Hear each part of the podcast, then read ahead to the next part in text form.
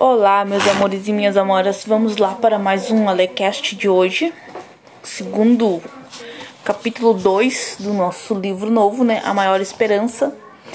Então vamos lá. Um passeio pelo futuro.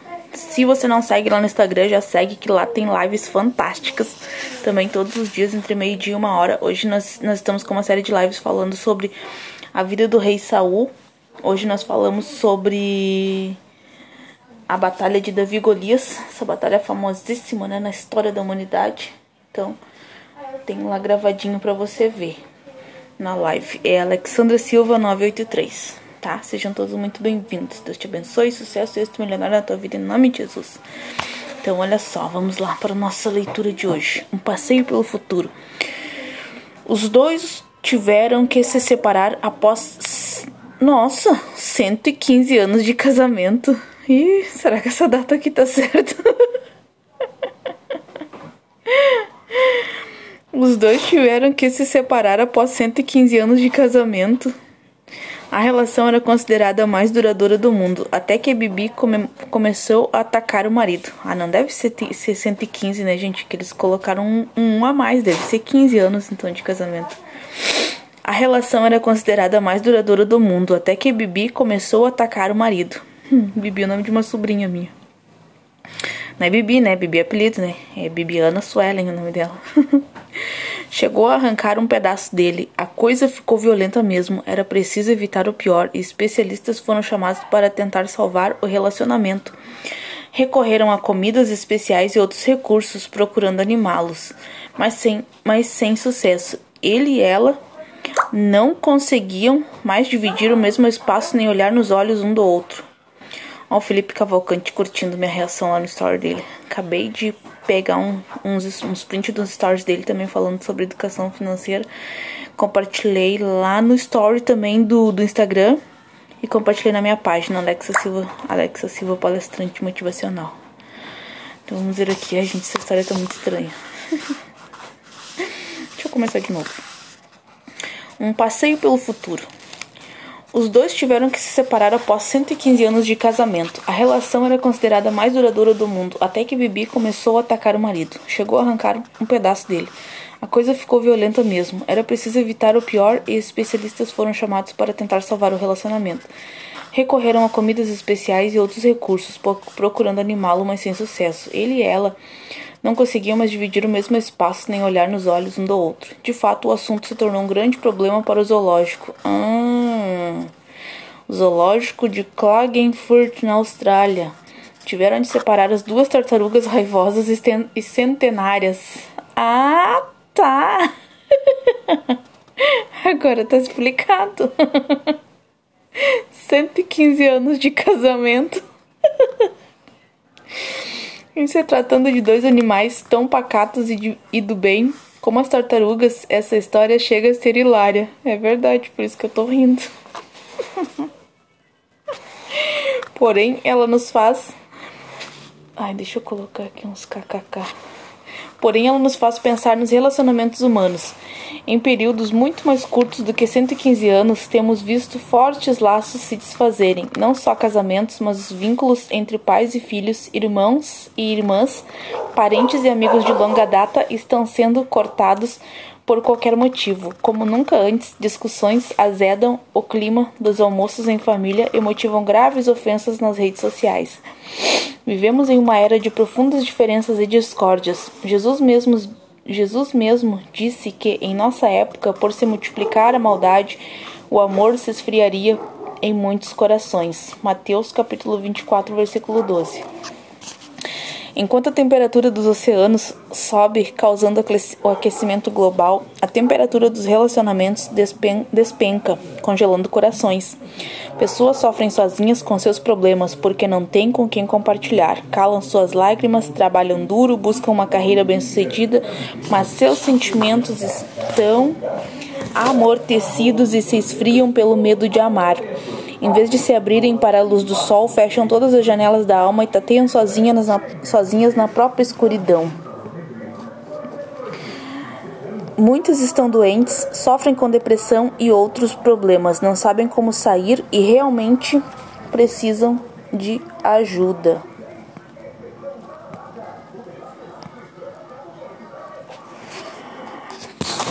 Uh, seus relacionamentos pessoais estão assim. O que dizer das interações entre os povos? Haveria mais compreensão entre eles? Não. Infelizmente, as relações internacionais estão se deteriorando para muito além das rixas esportivas, como se duas guerras mundiais não tivessem sido suficientes para aprendermos alguma coisa. Potências glo globais já respiram os ares de um novo conflito de grande escala. Jesus também nos alertou que no nosso tempo assim seria, porque nação se levantará contra nação e reino contra reino.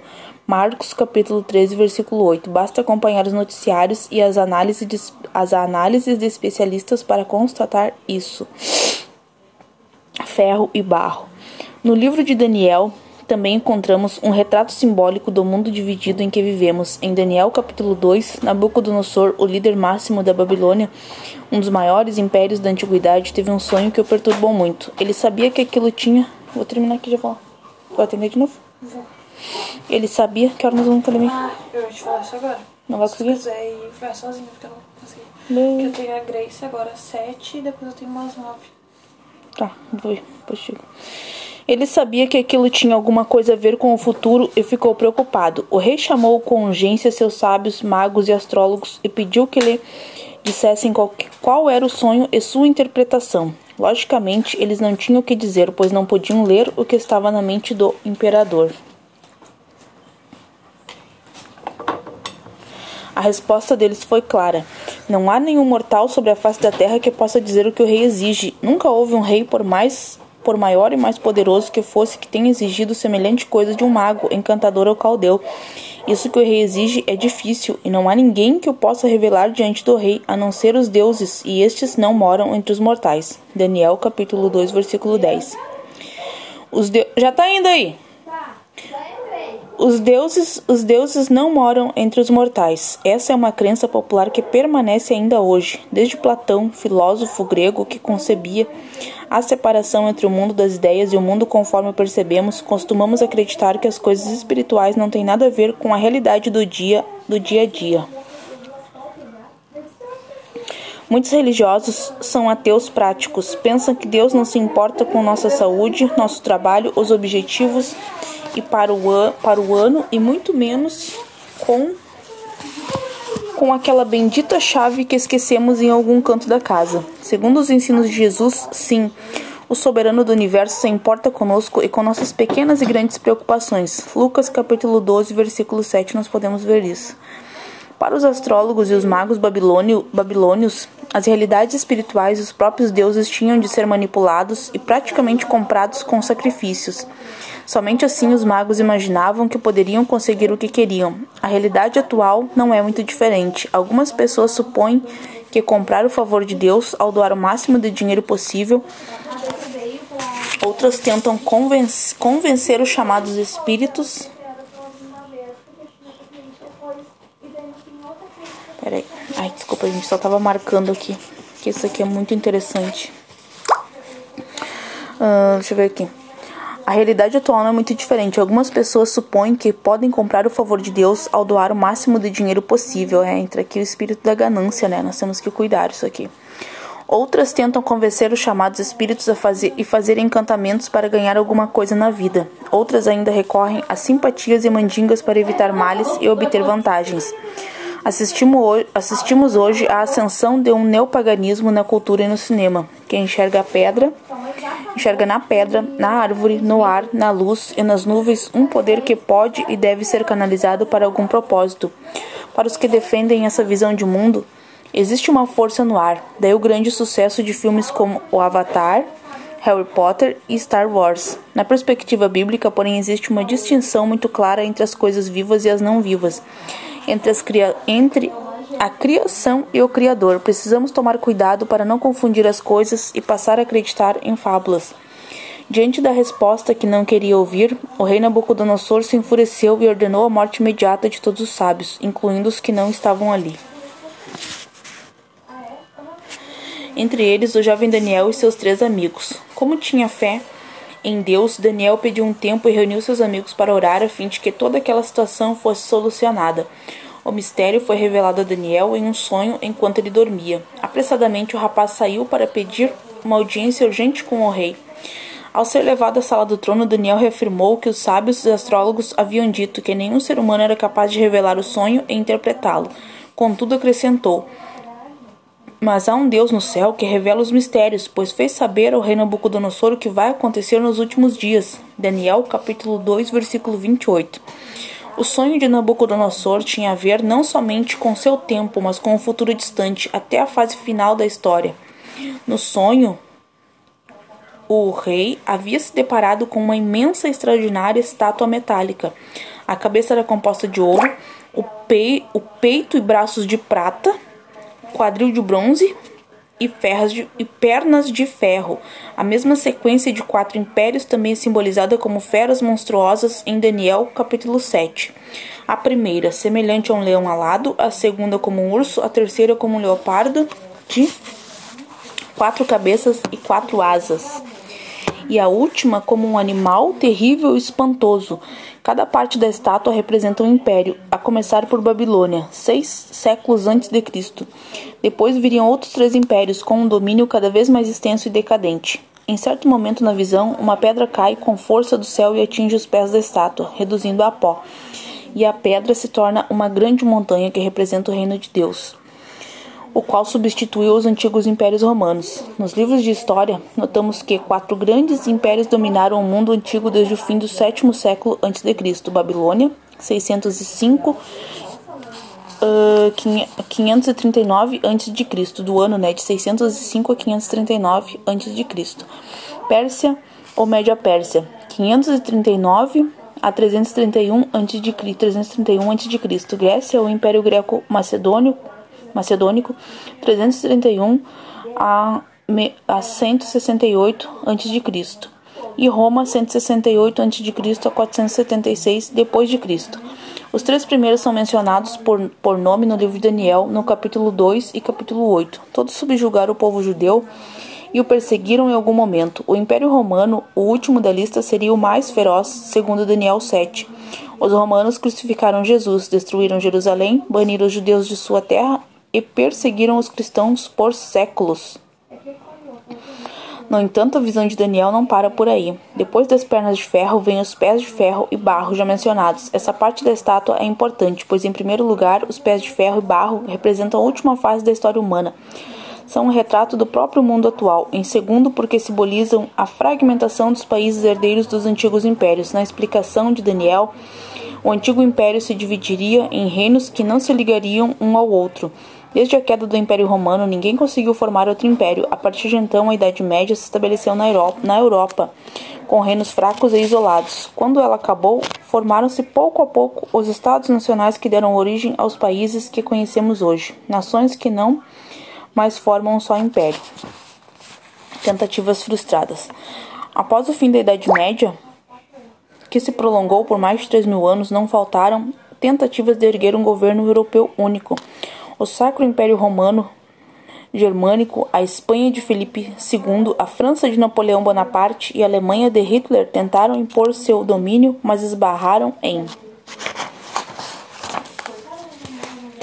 tempestades marinhas, nevascas sem precedentes e a determinação dos inimigos, que em grande parte impediram a realização de suas pretensões. Poder, poderosos exércitos muçulmanos tentaram dominar a Europa repetidas vezes, mas sem sucesso. Por outro lado, o Oriente Médio, a Ásia, a América e a África também não se sujeitaram por muito tempo à Europa colonista, colonialista. Daniel ainda disse: Procurarão se misturar por meio de casamentos, mas não se ligarão um ao outro, assim como o ferro não se mistura com o barro. Daniel, capítulo 2, versículo 43. Embora todos os reis europeus tivessem parentesco entre si no século XIX, nenhum deles conseguiu formar um governo unido. Eram ferro e barro, fortes e fracos, tinham interesses conflitantes e disparidades que os impediam de se unir. Essa novela é longa e seus capítulos se estendem até a nossos dias. Nos últimos anos, o mundo acompanhou com atenção a crise na União Europeia, em que certos países ameaçam deixar o superpoderoso bloco político e econômico. A perspectiva de saída do Reino Unido da União Europeia, o, Brexit, abalou os mercados mundiais. A cada eleição, a população desses países se divide entre aqueles que são contra e a favor da permanência no bloco. Essa fragmentação reflete de modo evidente a imagem dos pés de ferro e barro da visão de Daniel, capítulo 2. De importância essencial para o nosso tempo é o fato de que essa visão descreve o cenário que precede a última grande revolução da história. O quadro geral de ferro e barro de desunião e fragmentação anuncia o fim de uma longa história, avisa-nos que Deus está para intervir neste mundo.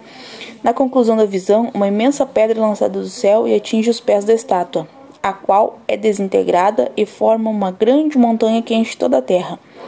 O lançamento da pedra sem auxílio de mãos humanas, Daniel, capítulo 2, no versículo 34, podemos ver isso, representa o reino de Deus. O profeta Daniel explica: mas nos dias desses reis, o Deus dos céus levantará um reino que jamais será destruído e que não passará a outro povo.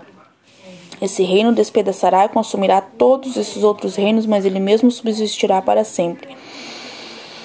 O grande Deus revelou ao rei o que vai acontecer no futuro. Certo é o sonho e fiel é a sua interpretação. Daniel, capítulo 2, do versículo 44 e 45, podemos ver isso. Por conhecer essa mensagem bíblica poderosa, Geraldo Marski, um jovem alemão que havia emigrado para o sul do Brasil, recebeu uma carta de seu irmão que morava na Alemanha em 1939. Ele disse que Hitler estava convocando jovens a voltar para a pátria-mãe com todas as despesas pagas, a fim de na, lutar na guerra. Havia promessas de triunfo da Alemanha, que dominaria a Europa e lideraria o mundo. Oh, pobre coitado, né? Mars que rejeitou o convite, graças a Deus, dizendo que, segundo as profecias de Daniel 2, a Alemanha não, não ganharia a guerra. O homem sábio. Ao fim dos conflitos, o irmão de Mars que acabou sendo morto em batalha. Franz Hazel não pôde escapar. Pai de família, veterano da Primeira Guerra, ele morava na Alemanha e foi convocado para lutar na Segunda Guerra Mundial, quando tinha cerca de 40 anos de idade. Homem de fé e pacifista convicto, jogou sua arma em um lago e fez uma pistola falsa de madeira, pois preferia morrer a matar alguém. Ele efetuava. Franz Hazel. Ah, esse aqui será que não é aquele cara do filme? Do. Daquele filme que tem. Até o último homem. De repente é. Ele, ele atuava na companhia 699 dos pioneiros, que ia diante das tropas construindo pontes. Hazel, inclusive, avisava judeus para que fugissem antes que as tropas da SS chegassem. Não feriu ninguém, nem roubou objetos em toda a guerra e felizmente escapou com vida. Sua história impressionante é contada no livro Mil Cairão ao Teu Lado. Ele confiava na visão do profeta Daniel. Uau! Pá, quero ler esse livro. Confiança plena. Céticos podem considerar a visão de Daniel 2 uma invenção antiga, mas ela se revela no mínimo uma incrível coincidência, você não acha? Mais do que isso, é um esboço simples que pode ser confirmado em qualquer livro da história do sexto ano escolar. A, a sequência de impérios, sua fragmentação e as tentativas de uni-los são evidentes nos livros didáticos, nas notícias estampadas nos jornais ou nas postagens das redes sociais. O cenário atual de dissensão e afastamento entre as pessoas, comunidades, classes sociais, bairros, cidades, estados, regiões e países nos faz refletir. Ao mesmo tempo que se busca alcançar uma liberdade e uma individualidade ideal, isso também dificulta a convivência entre as pessoas. O jeito de ser de um pode ser ofensivo ao outro. Sabemos que temos muito, muitos benefícios em nos apoiar mutuamente em pensar no coletivo, agindo com civilidade, mas temos igualmente dificuldade em aceitar as diferenças. Esse profundo quadro de discórdia entre as pessoas e as nações é profético. Sem destruir a individualidade e a diversidade, as amargas divisões, os ressentimentos e mágoas somente serão revertidos com o retorno de Jesus a este planeta. Quando veio pela primeira vez, Cristo foi tão Cristo foi o poderoso imã que atraiu o mundo a si como ele mesmo disse, e eu, quando for levantado da terra, atrairei todos a mim. Podemos ver lá no livro de João, capítulo 12, versículo 32. Quando ele voltar, não será diferente. Todos os, os olhos se voltarão para ele. Leia o próximo capítulo. Jesus atraía a si multidões ansiosas por ouvir suas palavras de vida. Consolava os tristes, abrigava os fracos, amparava os desesperados e curava os doentes.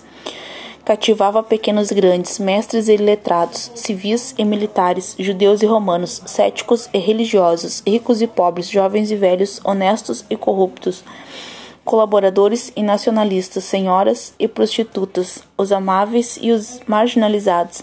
Até as crianças gostavam de estar perto dele.